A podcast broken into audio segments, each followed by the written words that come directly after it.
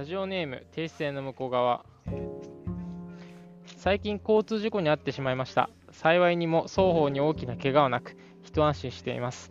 人生で初めての事故でしたが、保険金の額の大きさに味を占めてます。僕は当たり屋になってしまうのでしょうか。こりゃまずいっすね。うん。いくらぐらいもらったんですかね。うん、数十万とか、ちょっとして100万超えてるかもしれないと。だ多分ね、もうラジオネームか、もう停止線の向こう側なんで、もうこれ書いた人はもう向こう側行っちゃってますね。